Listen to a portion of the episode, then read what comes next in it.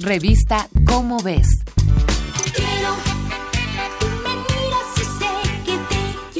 En 1981, el cantante Luis Miguel llamó la atención del público juvenil con el tema Uno más uno igual a dos enamorados.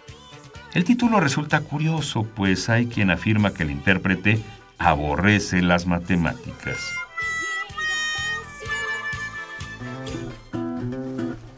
Según parece, Luis Miguel posee más habilidades para el canto que para los números.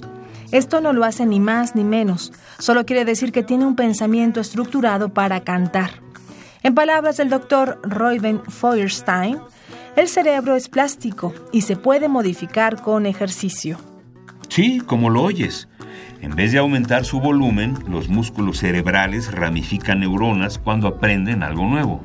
El cerebro es como la plastilina, es moldeable y crea formas de comprensión del mundo. Depende de un mediador, es decir, un factor que transforma el comportamiento de la persona, como los maestros o la escuela misma. Hay tres trastornos que afectan la capacidad de aprendizaje y la inteligencia. El trastorno de la expresión escrita, el de la lectura, el trastorno del cálculo conocido como discalculia. Discalculia.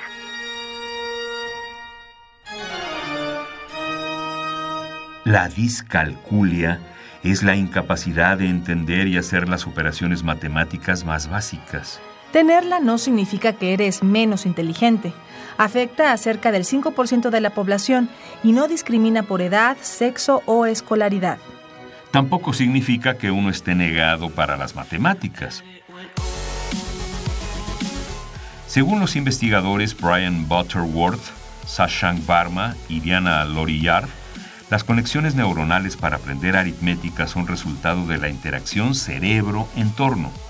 Así, puede que quien la padece no esté viviendo las experiencias necesarias para entenderlas.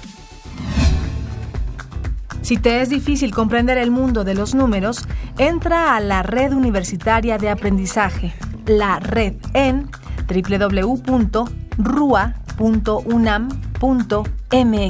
Y deja atrás los prejuicios. Acude con un especialista en psicología y conócete. Esta fue una coproducción de Radio UNAM y la Dirección General de Divulgación de la Ciencia de la UNAM, basada en el artículo Cuando las matemáticas te odian, de Natalia Lozano de Swan. Revista Cómo ves.